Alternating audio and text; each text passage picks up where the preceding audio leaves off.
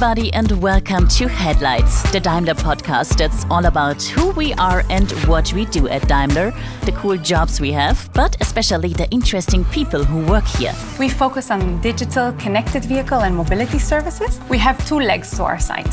One is innovation, where we harvest the rich smart mobility ecosystem. We have over 500 uh, startups covering all areas of our case strategy. And then the second leg of our site is the leg of R&D, where we focus on software development, big data, architecture, and work around projects for user interactions, biometric authentication, and uh, keeping our vehicles safe. This is Adi Ofek. She is our CEO of our Mercedes-Benz R&D site in Tel Aviv, and we will talk with her about her job as a CEO, about leadership, about the development of her career, and of course about some personal stuff as well. But first of all, we'll start the interview again with 3 times 30, a little game we play with all our interview partners. I ask Adi three questions and she has the maximum time of 30 seconds to answer them. What is special about your job? What drives you? We live in times of extraordinary change where mobility is being completely reshaped. For me, nothing can be more exciting than being in the middle of all of it. In an amazing company like we have at Daimler, being able to bring technologies that will make our products and services more intelligent and more intuitive for our customers. But doing that would not mean enough for me if I couldn't share it with the people around me. Team is everything, and we have amazing people working in our company. And we all have a shared purpose first, move the world. That is very special for me. Okay, Adi, so second question. Uh-huh. Is there a thing you still desire? What's your biggest dream? um, I would say making meaningful impact is something that is really burning in me. So, you know, Israel is a young company for us. And if I look into the future, I see a strong team of people that trust each other, like spending time with one another, strong but also hungry to make a contribution. And when I look into the future, I see our footprint on our products and services. And I also, in general, I believe in uh, development and growth. I believe that when the people around you grow, the company grows and develops as well.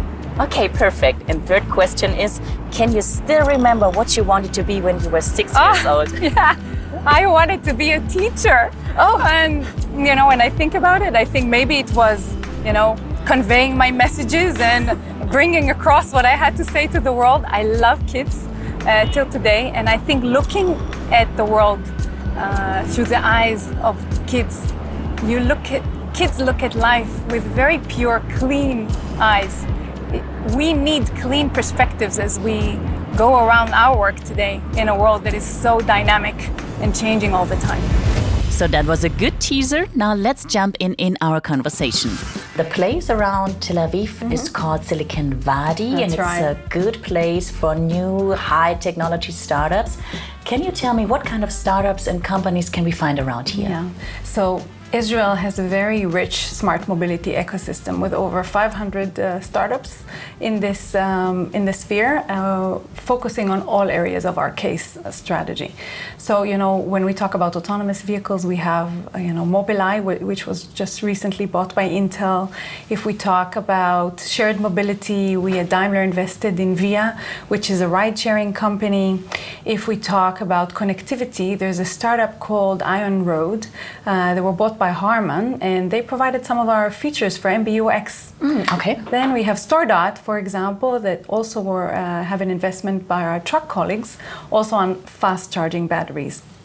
Israel is really big on uh, data, big data, data analytics, machine learning, um, and in general, I would say Israelis always need to understand the big picture and to connect the dots. And the use case uh, of the startup and how can it fit and support the strategy is something that is a strength of us as a country. Okay. Uh, in average, Israel has one startup per 1,400 people. In Germany, it's only around the half of it. In the UK, it's a quarter. Is starting up a new business and developing things, is that part of the Israeli mentality too? Yeah, that's uh, something really special. We, I always say in the US you have the American dream, and here you have the startup dream, and it's really uh, it feels like that. Uh, uh, creating something from nothing is everything here. At the core of our culture, we have uh, a challenge and really finding the solution. The excitement around finding a solution for it um, is really, uh, yeah, makes us tick or make us drive us. And uh, our founding father, Shimon Peres, his last book was just released, and it's called No Room for Small Dreams.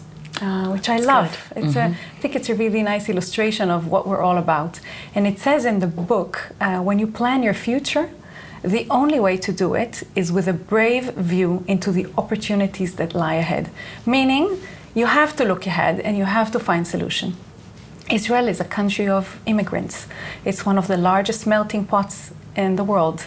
Um, most of the generation of our parents, they arrived here to Israel and they had nothing. Uh, so they had nothing to lose. They only had what to gain. Okay. And then, you know, this very strong purpose in our culture of creation, uh, I think that's what's driving uh, our culture. I think also, you know, in our culture we have uh, elements of challenging everything, asking tons of questions, Okay. understanding uh, the, purpose, and that all of this together really drives um, our, you know, mentality, our creation. I see.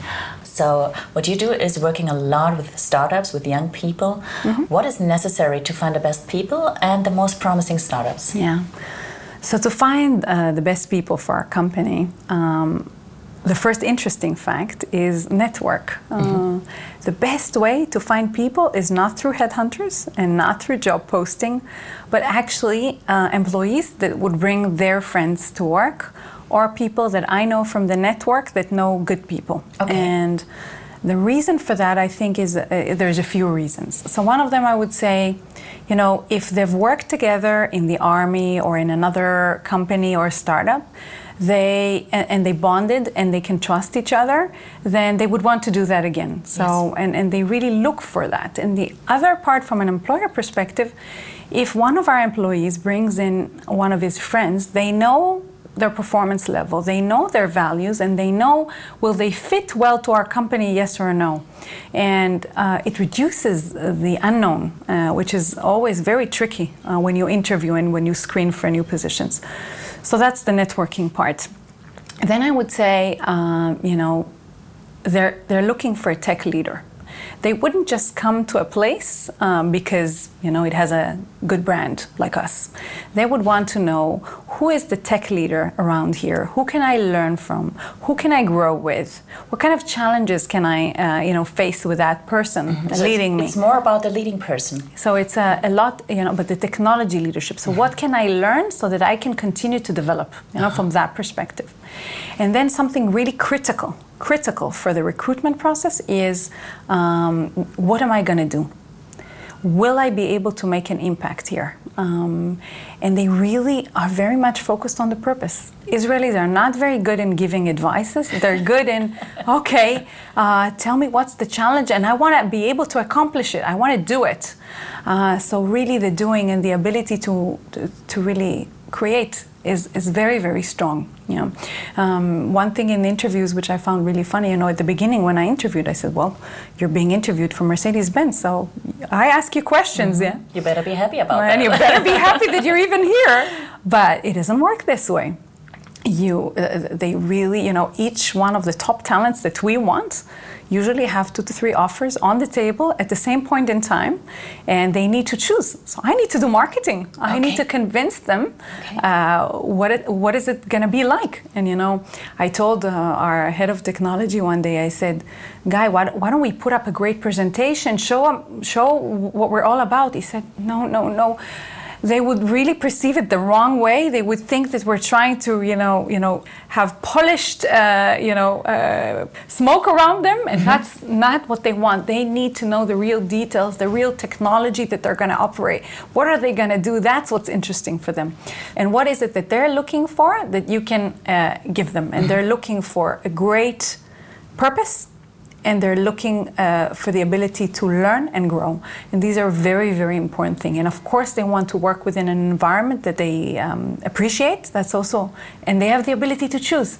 So there's a lot of, uh, you know, marketing that you also need to do to convince them. But I always believe in marketing that is done truly authentic. You know, uh, I never sell what I don't have. So we need to show them what it is. And sometimes they're like, okay, but this is Mercedes, and it's in Germany um, how will they perceive us you know? So they have those concerns. And we really have open conversations about the strength and about what, what, what are the challenges that we need to face together if we work together. Mm-hmm. so maybe we have some listeners some new tech talents some new mm-hmm. startups. Mm-hmm. Uh, what do you tell them? How do you convince them to come to mercedes-benz so um, I think you know when you look at Israel in terms of uh, innovation centers, there's many in our uh, in our uh, you know um, automotive uh, industry. But when you talk about real R&D centers uh, on the premium luxury market, we're the only ones. And then there's GM, which has a very big R&D center here for already uh, many years. So I say, you know, if you want to make an impact in the most exciting area of smart mobility. Everyone wants to work in this uh, area right now, right? How many opportunities do you have in a small country like ours? And this is a huge opportunity. And when you look at our company, we're leading the sales. You look at our uh, innovation uh, on all the research papers that you know uh, external, and, and you can see you can see what we're doing. You look at our leaders, and I always use my own personal experience. You know, I'm here with the company 18 years. I'm born and raised in Israel, but I've lived away for nine years. And there was nothing more difficult for me to do in my life than to leave this country and go work abroad. Uh, because I really, really, I'm very connected to my family, to my friends. And it was really, really difficult for me to leave all of that. But after nine years abroad, you know, when I was thinking, okay, when I look at my career uh, going forward, there was no company back here. And I never considered leaving Daimler and coming back to my home country. For me, Daimler represents so much of who I am today. And I've learned and I've grown so much in the company. I trust the management so much. I look up to what we're doing and to the people that lead it. And I always say, you know, I can only share my own personal experience, and it's been an amazing ride. And uh, so, you know, nothing speaks better than, you know, my love for Israel, yet, you know, uh, the fact that I was away. Of course, I was very lucky to be able to come back home and, and set up this company, but uh, yeah. Mm-hmm. Uh, we touched it already briefly. Um, new talents may have concerns about working with Mercedes Benz mm-hmm. as a part of the old industry. Mm-hmm, right. Um, where do you see the main difference between the startups and, and Mercedes? Yeah, so of course, speed, right? really? and the agility. And you know, but you you can't you know, you can't blame us for not being fast because it's really you know we're, we're building cars and it's not you know it's not a it's not something you do uh, you know In easily yeah yeah and it's not and it's complex and you need to consider many things and at the end of the day there are people in those vehicles mm-hmm. and we need to keep them safe so I think um, it makes it's natural for the startups to be fast and for us to be, you know, more let's say, take more time when we when we develop. Um, but I think you know I always say to the guys here, you know, working here in our team, right? So it's a small team. So you have kind of a startup feeling, mm-hmm. but in a big corporation. How many right? people are you? 16? So we're now 16. We'll mm-hmm. grow to 25 uh, in the okay. next six months. Um, so you give them a feeling of, yeah, we can be uh, agile here, uh, but still work as part of a large corporation. And the beauty that we bring to the table is really the speed and maybe you know our view into things and how we think and how we look at the big picture. But you know, there's no second to our best or nothing mentality at, at Daimler, honestly. Uh, I would like to get to know more about your specific job. What does a CEO at MBRD in Tel mm-hmm, Aviv mm-hmm, mm-hmm. do the whole day? Yeah. So I always say, you know, there is the assets of Israel. What are the assets of Israel? It's the technology, it's the talent pool, and it's the mindset. These are the assets. And then uh, in Germany, we have, um, you know, we have the need, we have the strategy, we have we need to bring the company and make it ready to be up to tomorrow. Mm-hmm. Um, so, on one hand, it's really important to understand what is the current state, understand where do we want to go, understand what can we have to offer, and I see myself, uh, or my role is to be a very effective bridge between those two. and making sure that I challenge uh, my team and we challenge the German team as well, but together uh, that we really leverage those assets that we in Israel have to offer. Um, at work, we also have, of course, a lot of business trips. Um, you know, as an R&D site outside Germany, we have to really spend a lot of time with the colleagues in Germany, building trust. Trust about your ability to deliver. Mm-hmm. Trust is about aligning capabilities, um, and um, of course, you know, also, you know, being closer to each other. The last company survey, you know, uh, having a friend at work was one of the strongest points for us at Daimler. So I think that's also very important. So those trips are really necessary to bridge the gap and, and really make us closer and really create trustful relationship. And that is, doesn't take a day to build. Mm-hmm. Uh, do you have a typical day in the office you can describe to mm. us? Well, I would love to say yes, but no. but you don't. Okay. I would say a few things. First of all, I think R and D is a creation process, and it changes. Mm-hmm. Uh, and I haven't been in R and D years ago, and I am here today. And of course, the world around us changes all the time. And there's a lot of trial and error, and you need to change your direction. So sometimes we work on a specific project, but we have checked something out, and actually, this is not the right direction, and you need to change the direction. So within the project, there is movement, and the movement is the movement of creation. Uh, but also, you know, sometimes we're traveling, and sometimes we have visitors from Germany, and sometimes we have to also collaborate with startups. Mm-hmm. Uh, and so, the, so it's not there is no typical uh, day. It's very diverse, which is great. It looks like that, yeah. yeah. Um, what are your main challenges in your job? So, you know, I remember before I moved in, I said, wow, we need to find great ideas. And that's what I thought the challenge would be. Mm-hmm. Now I know that the ideas are, is the absolute easy part of the job. Good ideas, we have a lot of. What we need to find is, um, is how to integrate them, mm-hmm. how to bring them into our products and services. And that is not an easy job. Uh, and we talk about integration, we talk about them on two dimensions, you know. First of all, the startups. So if we want to cooperate with a startup, you know, it's very easy to say, wow, they have an amazing business model. But then when you need to link it up, um, and then our specifications and you know our rules uh, yeah, and everything and, and, and every, yeah yeah right so that has we need to find the right balancing point for that so the, the, on the startup side the integration is important but also when we have our projects you know making sure you know, if we have a great idea for a great technology, and then you look at the roadmap, our technology roadmap in Germany, where can we, uh, where can we plug it? Who do we need to talk to? You know, you need. To, there's a lot of elements in the car that you need to consider uh, when you want to establish a new project. So, I would say integration is really important. And another challenge I would say uh, it's a very competitive market. I think it's not just in Israel. The recruitment and the HR world is highly competitive. Mm-hmm. There's so much demand here in Israel and, of course, in other digital pockets in the world for talent. And, and yeah, it's a talent market. Um, and we need to give them constantly good challenges to work with. Mm, where do you see the most exciting trends in the Department of Research and Development? Yeah, there's so much. Um, of course, uh, you know, uh, software-defined car is really big, right?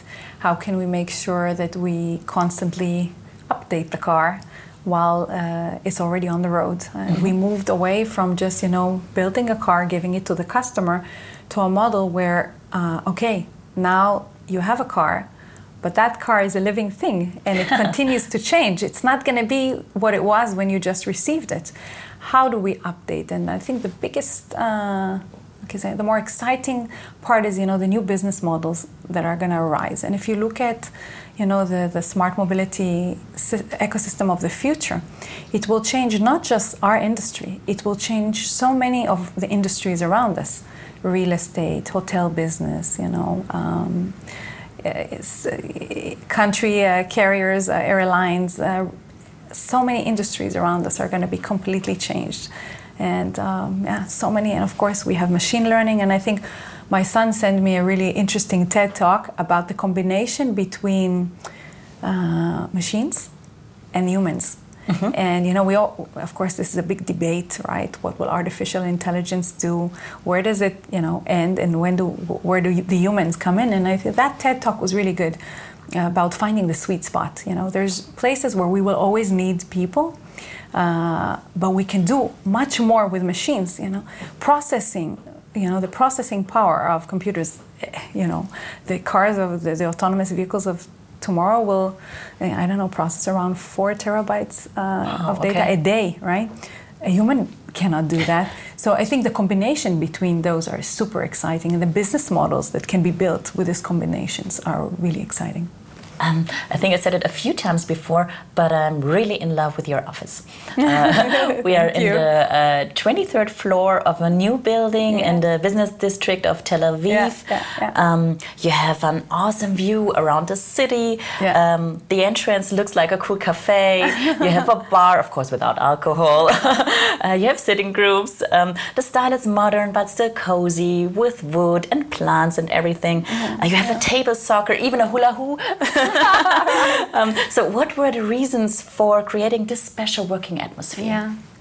You know, I think um, with all the changes that are going on in the world, and the, I think the working environment becomes so much demanding for all of us, right? And I thought it needs to feel different. It can't feel like a regular cold office. So we even made sure that the meeting rooms will not look like regular meeting rooms.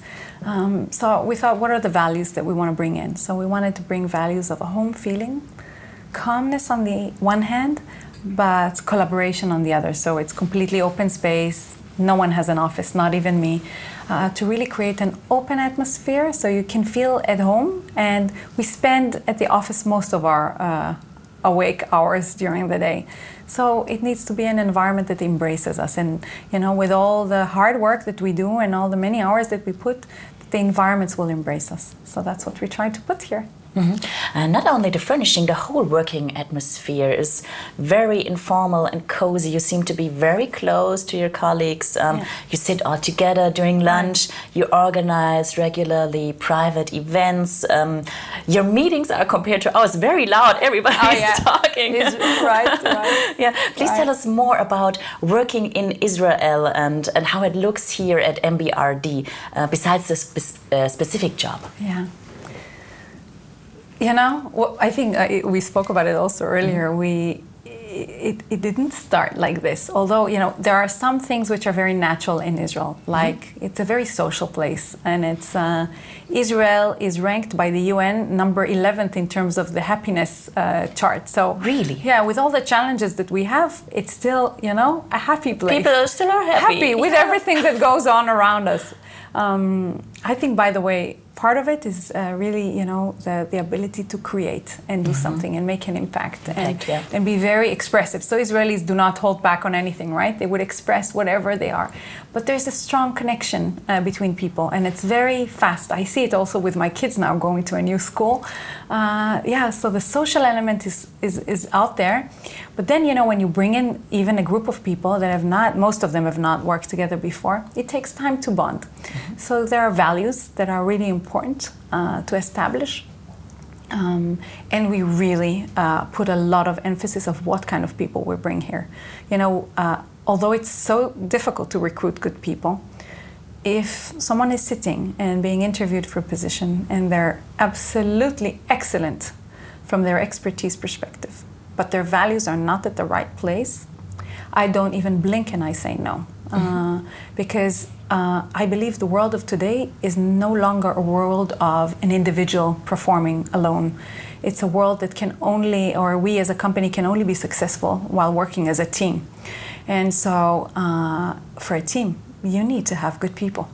So that, you know, so we work on that and we talk about the values uh, and about how important it is to co create and do things together and provide feedback. And when something doesn't work, you know, talk about it so that really we can slowly and slowly create that culture.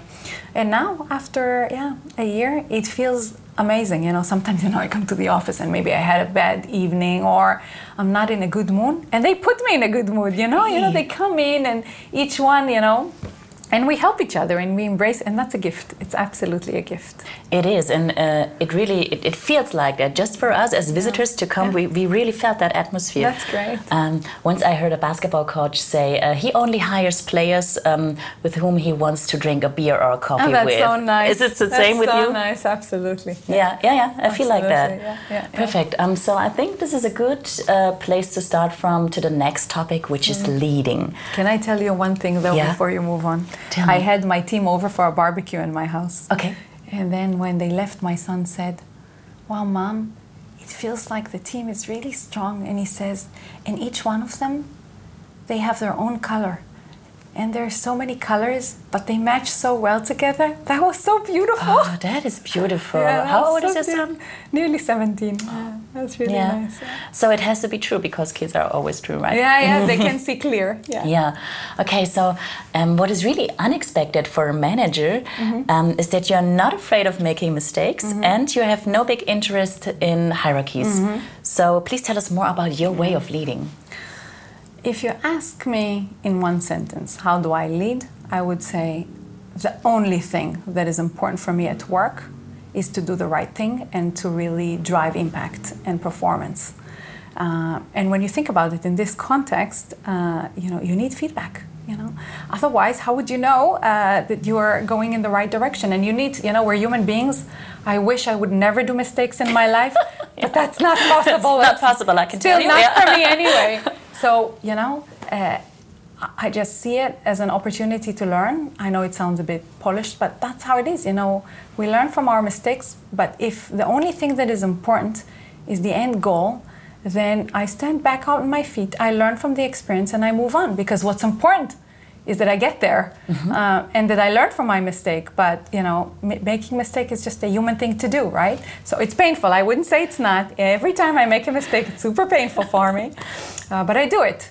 And then you know, uh, hierarchies. You know, if you look at it exactly the same way, you know, if I'm sitting in a meeting and my boss um, says something and I'm not, I don't buy in. So first of all. If I am not convinced that this is the right direction and I sit down and I say nothing, and at the end we get a decision which I'm not connected to, that's bad for me, right? Because I want to do the right thing. How can I do the right thing if I don't believe in what we're doing, right? Yeah, exactly. So I have to first of all have the debate. I wouldn't say that I always, you know, sometimes my, you know, my boss would say something that maybe I would do differently, but I respect and I understand how it was done. Mm-hmm. So for that reason, I have to ask. And then, what if my boss, you know, said something and I have a different perspective? I have to voice my opinion. Uh, and I've, what I've learned uh, that if I do it in the right way, and I think everyone can feel when I when I give feedback that I do it from a good place. I do it because I really want what's best. Yeah. So this, this is a good thing for us to learn. How do you give feedback? Maybe we can go better with that. How to give feedback. So, I I remember when I started my days as a manager, I said, "Oh, I hate hurting people. Yeah, exactly. How do you I feel sit down in front of a person and, and hurt them? But so the approach I took is actually, I really want them to be successful. And if it's not, you're doing this wrong and I don't want this, and if it's all about how can I enable you to become better, mm-hmm. uh, then it comes from a good place of really building people for their next stage. So you give it in a way, and they can feel. They can feel you. They can feel that you have the right incentive in mind, and they can accept it. So if you do, you know, if you say it from the right place, then it's it's accepted. But in general, by the way, I'm a great believer that uh, people are not going to be great if they are better at their weaknesses. They're gonna shine from their strength. Okay. So when you yeah. give feedback, it's much more important to focus on what is your talent? What do you do well? And how can you do it even better? Mm-hmm. And there are some weaknesses, and with the weaknesses, I think our job is to make sure it doesn't hold you back. But usually, from a weakness, you don't turn a weakness into strength. True, yeah. So really you can get a little bit better, but. Right. I read somewhere somewhere that you know when you work within your area of uh, talent, it's like you're driving in a highway. It's fast. It goes, you know, it's it's seamless. It's it's easy. Uh, so that's when you're in your area of strength. But when you're in your area of weakness, it's like you're driving in a sideway. There are curves, and you have to look, and you have to slow down. So you better focus on the highway. So that's what I, you know, for years uh, focus on with with my team, and I teach my managers to focus on the strength of their employees mm-hmm. as well. Imagine I would ask the members of your team, um, mm-hmm. how is Adi as a leader? what do you think? What would they First tell? First of all, you should ask them. um, so, we humans are full of contradictions, right? Of course we are. so, on one hand, I would say anyone who knows me knows I'm a very caring person and I really care, really truly care about the people that I work with. Mm-hmm. Uh, so they would say I would have a big heart. Um, but the other side of it is because I'm so driven uh, that, you know, when I need the performance, I push. And I always tell them that I don't go to too much detail, but they think that I go into too much detail. um, and of course, the balance has to be right. Yeah. Um, what they would also say, I think they like it that I don't, you know, I don't do politics. Uh, so I, I, just focus on, it's so easy to focus on what's right for the company, right? So if you do that, you know, yeah, you, you work with whoever you need to work with, and every person has their area of strength, right? Uh, so that's good for them, you know, they, they know that, you know, there's no hidden agendas and so forth, so that's good. And I, I would say the last thing is, uh, you know, values is like the ground I'm standing on, and that ground needs to be solid. Mm-hmm. Uh, and I think if you if you live it not just for yourself, but also make sure that the team around you does the same, then you create safety in your workplace mm-hmm. and uh, consistency. And these are important steps or fundamentals in order to make things work. So, you know, if I have to summarize, I think they think I'm pushy, but hopefully they can respect you know when we get to the target they can respect it and they know that i care okay what are your main values um, so integrity is everything honestly um, i also you know i don't believe in success on the back of someone else mm-hmm. so and i had a few instances in my career where you know i was blamed for something that was done which I didn't do. So I could say, oh, I didn't do it, someone else did it, or I could shut up and take it. I tend to shut up and take it because if I say, no, no, it's off my shoulders, but it's on someone else, I don't think that's right. We have to protect each other and we have to take care of each other. So it's a big, and I, I always say to my people as well, you know, you work well in a team, so it's really, team is really important for me team trust, integrity is really, really important for me. And I do not uh, want to see anything else. And I also think that in order to have a healthy and safe environment, these are really important fundamentals. And of course, passion. Passion is really yeah, yeah, very uh, evident, I think, to anyone who speaks with me. So the passion to do great things. Seems like there are a lot of matching points with raising kids, kind of. Absolutely, absolutely, yeah? absolutely. Yes. Yeah. Do you um, do you compare raising kids and leading a team sometimes yeah. with each other? Yeah, absolutely. Yeah. yeah. Uh, you know,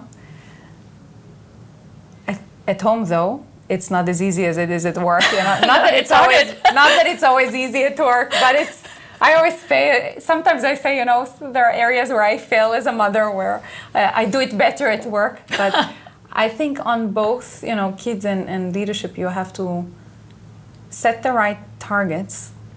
And in the world of today, you know, just uh, giving instructions just doesn't work. You have to inspire them. You have to make them believe in the targets, and then you have to let them walk their own way. I always tell also my employees at work, and I do it better than you know, with my kids, you know, let's agree on the objectives. Once we agree on the objectives, you can choose this path. I would choose a different path because we're different human beings, and that's fine as long as we do it with the right values. It's fine that you do it in your own way, in your own pace, and you know we have to just accept it. Um, and then you know let people learn. People learn mostly, and that includes me consequences oh, not true. through not through being told right yeah. don't preach too much just let uh, let let let them fail i read once in a you know a book about uh, kids you know the, the smaller the kids, the smaller mistakes, uh, the smaller the prizes. Big kids, big mistakes, the bigger the prizes are. So you know, you, you, that's how you how you prepare them. And I think as a leader, if I look at myself and I say, wow, you know, I'm so driven to make an impact, to get the final results, what do you do? You're relying on people. You don't do it yourself, right? What do you do when they're not getting there? You need to breathe and you need to let them uh, make their own mistakes and learn from them and, and, move to the target as long as we agree and a lot of feedback along the way that's really important you know the more difficult the situation becomes the more communication is needed and that's really important, I think. Uh, do you think that the definition of being a good leader has changed in the recent years? Absolutely. I think in the the world before computers or before the computers became what they are today, information was dispersed in a very orderly manner. I'm the manager, I give you my paper, you go, you give the paper to the other person. It's slow, it's structured, it's very well controlled, and it's organized if we look at the world of today, uh, information is everywhere. No one holds all the knowledge, and everything keeps on changing. And I can't do it by myself. So a leader of the past could just have all the answers in his head. He could have this is the strategy, this is what we want to do, and I know what we need to do because I have it all. Yeah, so just follow me. Yeah. yeah, just follow me and do what I tell you. But today, no one leader has all the answers and each one of the employees is like a sensor mm-hmm. in the mm-hmm. world. Mm-hmm. And they have different parts of information, they observe trends in a different way, and we need those sensors to be active and then be aggregated and make sure that we do the right thing So I think today a leader has to lead through inspiration. Uh, we have to agree, as I said earlier, what is the purpose? Where are we heading? Um, and then let them be inspired to do their work and I always say, you know, if in the world of today people just do their job description, we're going to be okay. But will we lead? I'm not sure because we can never. If, if, if the employees are not inspired, they can't see what's coming next. And without that, it's really difficult to stay in the lead. So I would say inspiration and leaders today need to be, yeah, provide a lot of feedback, communication, um, help focus, help with the clarity uh, but really be more of a coach, I would say, and let the people be as good as they can be. So it's very different than what it used to be. Mm -hmm. um, you also told me earlier this day that um, the management seminars have changed. Um, mm -hmm from uh, what they teach you how to lead. Mm-hmm. Can, can you repeat yeah. that for me? So, you know, in the past, you used to have books and seminars, you know, you need to do this and this and that, and then you will become a great leader. And there's this theory about leadership and that theory about leadership. But in the past, I don't know, I think more than five, I don't know, five, eight years, I think the leadership seminars I go to uh, talk a lot about who am I? How much do I understand myself? Uh, so that I can actually lead from inspiration. People can feel you, right? Uh, and they need to feel the right things.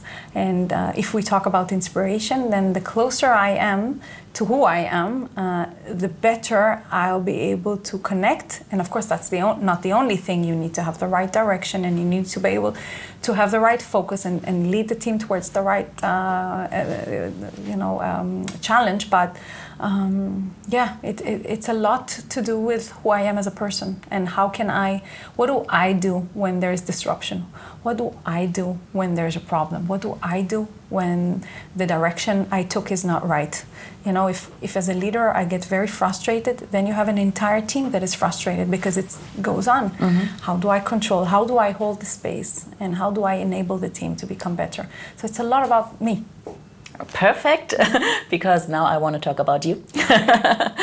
um, I want to hear a little bit more about your background. Where mm -hmm. are you mm-hmm. from? How mm -hmm. did your career develop? Yeah. yeah, interesting step. So I was born and raised here in Israel. Uh, the English part is really funny. I think when my when I was uh, eight years old or something, my mom decided uh, to give me English lessons, although I was one of the best in my class. So but you can always know. get better, right? you can always get better, right? And I think uh, at the age of 12, I stopped reading Hebrew books and moved only to English. I remember even thinking in English. So then, you know, um, um, I, I um, uh, okay, fin- you know, finished high school, and you know, we all go to the army. I was in uh, intelligence in the army. Was fascinating time. Yeah. Uh, and uh, after the army, I, I asked myself, what, what will I study? And I said, maybe something with languages, maybe something with, um, I don't know, working with people. I ended up uh, uh, with doing a BA and uh, MBA, business administration, and then I was recruited for the first company, which was a publicly traded computers company. Mm-hmm. And there I was, uh, I, I, was asked to set up their uh, financial services division uh, within a computers company. Um, I remember at the time when they wanted to recruit me, they said the job is to really also develop so that it has a sales part and it has a credit part, you know, where we evaluate, and that was linking, you know, uh, to, to my uh, to my uh, degree. And I said, no, I can't do this job because you want me to sell and I will never lie. So I will never manipulate anyone. And I remember the CEO at the time, he said, you know, but you need market, you need to learn how to market yourself. And if you don't believe in the product, don't sell it. I said, okay, if I don't believe in it, I don't sell it, fine. So I, I worked there for, I think, three or four years. And I, um, uh, and, and then I, then I wanted my first leadership position. When I think about it, I was maybe what, 25. Oh no, you were and like a I kid. Was, and I was like, I want my first leadership position. And, um, and I tried to find a job and I couldn't. And then one headhunter said, you know, the best thing to do is ask for your first leadership position within the company you work with. Okay. So I went to my boss and I asked him, and he said, you know, you grew the business so much, let's make it a legal entity and you run it. And I was really happy. But then, uh, you know, and I think it was like six months later, a headhunter called me and said, Daimler Chrysler at the time is setting up uh, Daimler Financial Services in Israel. Why don't you interview? But I'm a very loyal person. I, I said, no, thank you. I just got promoted on my job. I'm really happy. And the lady was like, Are you crazy? This is Daimler. and so, okay, uh, I went in and did an interview and then an, another interview. And then uh, at year 2000, I, I joined Daimler as the head of credit at the time as a level four um, of, of the company. I was employee number one at the time uh, when we set up uh, the company. I worked in Israel for nearly seven years. Um, and then uh, I remember after, so I had two kids born. So when my youngest uh, was four months old, we, uh, I got a note from my CEO of the company in Israel you know, the head of credit uh, uh, for the region, Africa and Asia Pacific in Singapore, is resigning. That's it. And uh, then, um, you know, my ex told me, "We have, you have to apply." I said, "You must be crazy. We have two young kids. Who would take me from small Israel? I'm so young. Uh, you have to." And then I don't know. I had the courage and I applied for the position. Uh, and you know how close I am to home. I prayed yes. they would not get, they, yeah. take me. Please I prayed, leave me here. Please leave me here. But it didn't work out this way, and they did. So then I moved to Singapore, then as a level three. Um, and I think not long afterwards uh, was the Lehman crisis, and I was head of credit, so that was a very exciting oh. time. and then the region grew so much, and uh, you know, uh, my colleagues then, you know, uh, the structure changed, and they were uh, my counterparts were level twos, and they're like, but they're level twos, and you're level three. And I mm-hmm. said, that's fine. Which you means know? that they are in a higher position. Yeah, but yeah, we're yeah. doing the same thing. And I said, I didn't prove myself enough yet. Let's wait and see how things develop. And we did. And then uh, after two years, where I could look my colleagues in the eyes and say, okay, uh, I do the job at least as good as they do, it also happened. So then I was promoted to level two in Singapore. So overall, I stayed in Singapore for six years. Uh, you know, I covered from a credit perspective 12 markets, so that was really fascinating time. And then I moved to Korea as the CEO of Mercedes-Benz Financial Services in Korea. Mm-hmm. I stayed there for yeah nearly three years, and then on a leadership seminar, we were talking about you know how Daimler is changing, how the world is changing, how we need new innovation, and someone there said, "Oh, uh, Ola Källenius visited Tel Aviv. They're thinking of doing something there in Israel. No one knew I'm Israeli. And then I came back to Korea. I asked my boss in Singapore, and then, you know, really by accident, I, when I went to interview with Ola, he said, How did you get here? I, and I told him the story. I said, it's absolutely by accident. We were looking for Israelis, but we didn't know. we, but we didn't know we have one. Then I remember, you know, my background is a business background. I don't have a technical background. Mm-hmm. So when I went there, I told him, and also Sajjad, I said, you know that I don't have any technical background. So if this is right for me, then I will need to surround myself with very strong technical experts. Mm-hmm. And I said, but please don't take me just because I'm Israeli. Yeah. Uh, if you think I can do the job well and if you think this all can fit, then I would do it. But not for the wrong reasons, for the right reasons. So then, yeah, I was very lucky and uh, decided to, uh, they decided to take me for the job. And I was really lucky uh, to come back at the end of 2016 to set up uh, this uh, very exciting new endeavor. Yeah, so here you are. Yeah. yeah. Looking at your CV, it seems to me like uh, you don't want to get too comfortable in a position. Yeah. You like starting new things up, you like building new things up. Is that yeah. part of your own mentality? I would say what's part of my because I like things when they're working really well. Mm-hmm. And until they work really well, I'm not really happy. Okay. So um, there are people that don't mind that, right? But I do. So I would say about me, it's I think it's something burning in me always to really make an impact. I need to be felt. I need my contribution to be felt. So when time comes and I know that's what I need to do, then then I just do it. And whether it's comfortable or not comfortable doesn't matter. So mm-hmm. I just take on the challenge. It's like a it's like a calling, something that I think I need to do. Mm-hmm. Then I do it. You're a challenger, okay? Yeah, I yeah. see. um, so uh, you also spent some time at the military service, right? Yeah. Alles okay? Okay. you also spent some time mm-hmm. at the military service. Right. Um, what have you learned back then? Uh, what you can also transfer transfer to your time mm-hmm. at Daimler right mm-hmm. now? So it's very fascinating to learn, first of all, how you get uh, assessed to the army. Right? If you think about it, we our army is all of us being recruited, right? At the age of 18, men and women get recruited to the army. That's truly interesting. We you, don't have that. Right and you're there for I don't know men three years, uh, women a little bit less. And think about it. You need you get raw material with a lot of potential, and you need to get a lot out of them in a very short period of time. Mm-hmm. Looking at that and looking at the challenges that we have today, right? You know, we're transferring from just you know manufacturing cars to being digital, uh, and we need a completely new skill set, and we need to completely evolve, and we need to do it fast and we need talents for that. So the army, my son is gonna uh, do his first assessment. Uh, they do it, you know, uh, so he does it now. You know, okay. grade 11. He's gonna go and do a full day assessment, which is you know interviews uh, and tests. You know, EQ and IQ tests. Yeah. Well, what do they want to know? So they really they're testing for your capabilities uh, uh-huh. to really see what your mental capabilities, what your emotional capabilities, of course your physical capabilities to see where sure. to fit you in. Mm-hmm. Um, so they really have very interesting tests mm-hmm. how to understand what is your potential because you cannot rely on experience you have to rely on potential. Oh, that's so very that's interesting for yourself as well. Right, huh? and I think what we do now today, you know, you, you really need talent where you focus more sometimes on their potential than their expertise.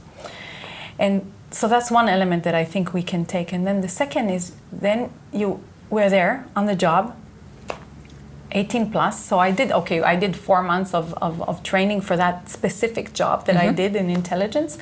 Uh, but then, you know, they, they sit you there in front of a desk, and your job is to decide what is relevant information, what is not relevant information. And I actually wrote papers for the chief of staff, you know, position papers. Mm-hmm. Uh, and you don't get too many instructions.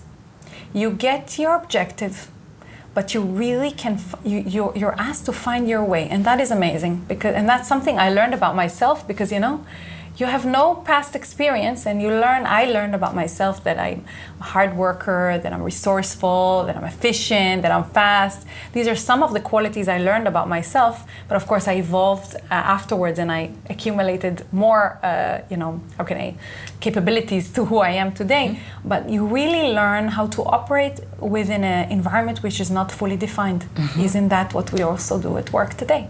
You know the environment all you know if we look at where the, the vehicle will be in the future where smart mobility will be not everything is defined and we need to define it.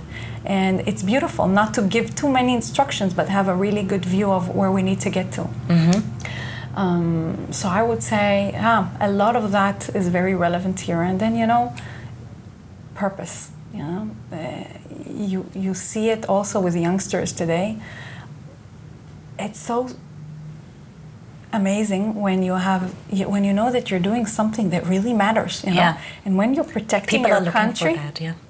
you do something that really matters and this also then translates to the world you know when we have uh, uh, people coming to interview. They want to know can i do something that really matters? Because the cause is so important.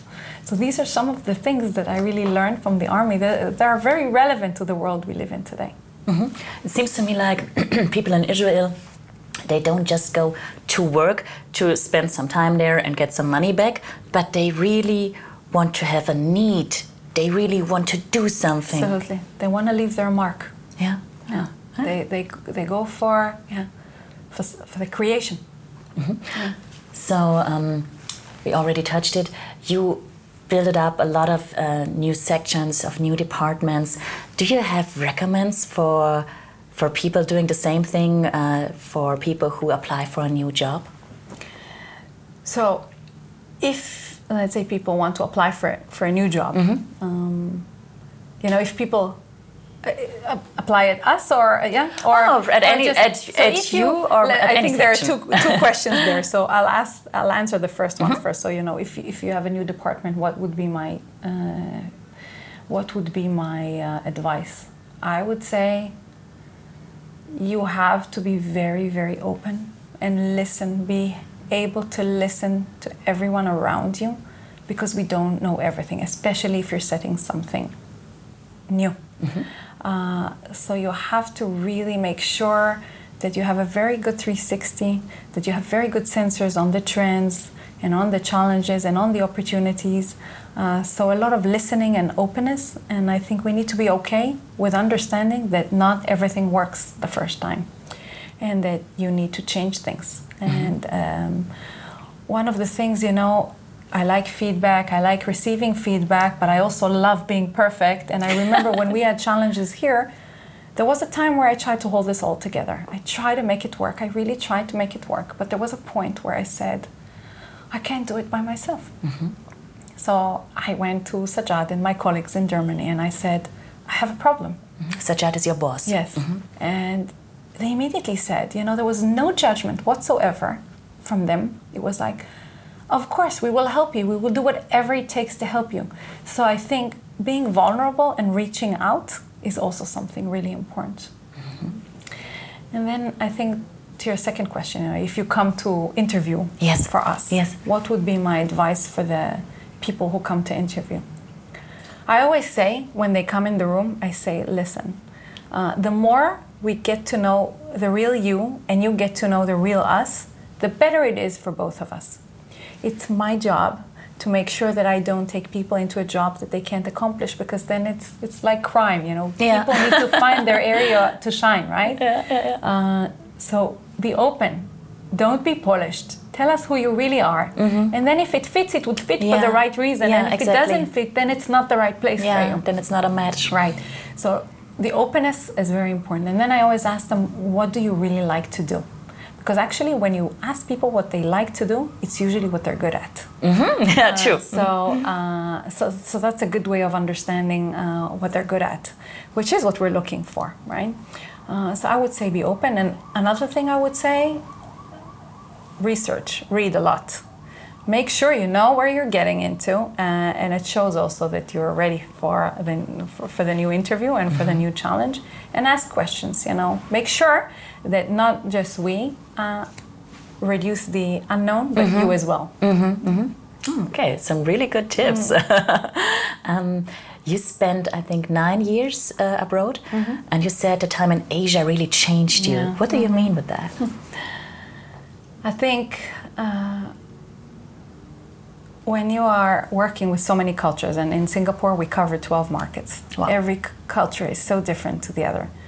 Uh, you need to really embrace the power of diversity.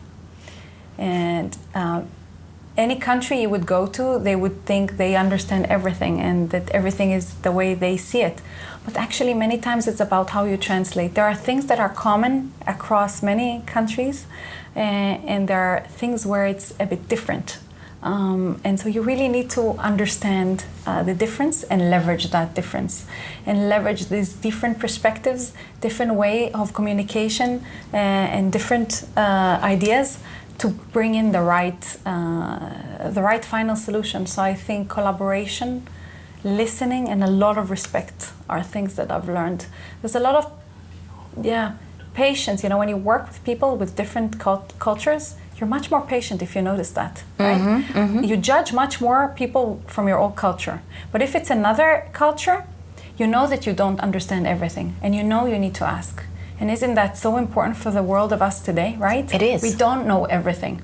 So we need to embrace the diversity, the different perspective. We need to really ask enough questions to make sure we got to the real truth. Uh, what I also read about you is that you always say we have to be up for tomorrow. Mm-hmm. What do you mean mm-hmm. with that? David Ben, ben Gurion, David Ben Gurion, mm-hmm. he was quoted saying, "It's not enough to be up to date. We have to be up to tomorrow." Ah, okay. And when you think about it, many times uh, we identify uh, the next project, but that project is what is the best practice in the market of today. But the problem is, it takes us so many efforts to get to the best practice today that by the time we got there, it's no longer the best practice. Mm-hmm. So we need to think three steps ahead. And with an environment that keeps on changing so much, we need to look ahead and we need to know where are we heading and make sure that the steps we take now will get us to the end target and that we're not taking one step but that step is not going to take us to where mm-hmm. we need to mm-hmm. Go mm-hmm. okay so imagine being you as a student mm-hmm. what advice would you give yourself uh, for a future career mm. a son of a friend of mine just told me something that he you know he's 17 and he said you know someone gave me good advice he said Today, you need to learn opposite topics. So, if you're a tech guy, then okay, study computer science, but also study psychology. Because actually, you're, you're gonna need both those capabilities in the future. Maybe you don't know where your talent is right now, but at least you know the right topic, so you know how to find yourself within top you know, areas that will make a big impact in the future. Uh, so I, I, thought that was interesting. My son told me that most of the jobs uh, that uh, will exist uh, in the future do not exist today. Uh, oh, okay. So also, you know, everything changes. So the jobs will change, and then when you think about what you study, I think studying is about uh, polishing your skill set and your capabilities. So mm-hmm. I think we need to maybe make sure we don't limit ourselves too fast. Um, but also start to listen from very young age into our strength, the things we like, mm-hmm. uh, and try to develop those. Uh, and I think, um, you know, in Israel, it's very common to, let's say, maybe work when you study sometimes, or, you know, uh, and, and, we also have the military experience. Yes. That combination is also very good. I know it doesn't work the same way in any culture, but mm-hmm. um, uh, experiencing while studying is, gives it also a completely different perspective. Definitely. Mm. Uh, and what is the best advice you ever got yourself? Mm. Do you know one? yeah. So, you know, if I would use one wor- word, it would be believe. Uh, um, I don't know. I, I'm not sure if I always believed in what I could become. Mm-hmm. I always had people around me saying, you, you can become a level three, you can become a level two, you can become a CEO, you can do this. Mm, maybe because yeah, I don't know. I'm very self-critical about myself. I mm-hmm. so I think uh, the more I believe in myself, the better I will be actually. And but for me, it's always very important to keep my humility mm-hmm. uh, and never be arrogant because if I'm arrogant, I think I will make tons of mistakes. So that that you know uh, stress level is very important. And then I would say uh, a great sentence uh, Richard Howard, uh, one of my previous bosses, told me is important people say important things. And it took me, I think, two years to really uh, fully understand the wisdom behind the to sentence. really get it, yeah. Uh, but it's many things, you know. Uh, it means you have the calmness and the belief in yourself and that you're very sharp and you're very focused and you choose the right things. You can see clearly um, and you're in control and you believe. So it's many, many, many things. It took me a long time to understand that sentence, and it's a really good one. Perfect. So one last question. Um, you're here now since a year, for a year. Uh, so I came back end of 2016, so nearly yeah two yeah, years. yeah, yeah, yeah. And you opened up uh, MBRD in Tel Aviv a year ago, I think. Yeah, approximately. Yeah. So, um, looking uh, to the next year, Uh-huh. what has to happen for you to say in a year that was a good year too? On topics that we are in the lead for, Maybe. yeah. to make real, uh, let's say, draw the picture. So not just you know you could say okay you do just you develop that, but I want to be able to draw the picture for that technology to come in, and really um, show the impact on the strategic level as well, and be recognized for projects that you know people will look at those projects and say yeah, these guys are important for us. They add a lot to us, and I also want that our culture, we will learn uh, the strength of the German culture here, but also will help Leadership 2020 with the Israeli mindset as well. I think that's uh, very important. And from a team perspective, um, strong team. So maintain the, and cherish what we have today and grow it. You know, we need to grow. And when you add in new people, you need to make sure they also fit into that big picture and align. So, yeah, continue to grow with a strong team. Okay, that, that sounds like really a good goal. so thank you, Adi, very much. Um, I loved the conversation with you. You had a lot of interesting stuff to say, and I'm very happy that you had us here. Thank you. Thank you. So this was Headlights, our Daimler podcast. And if you liked what you heard, subscribe and leave us a like or a comment. And of course, we hope you guys join us in our next chat as well when we talk with Clare Jones in two weeks. She is the CCO of what3words, a former startup where Daimler invests. And if you want to get to know more about the interesting jobs we offer at Daimler, please go to daimler.com/career.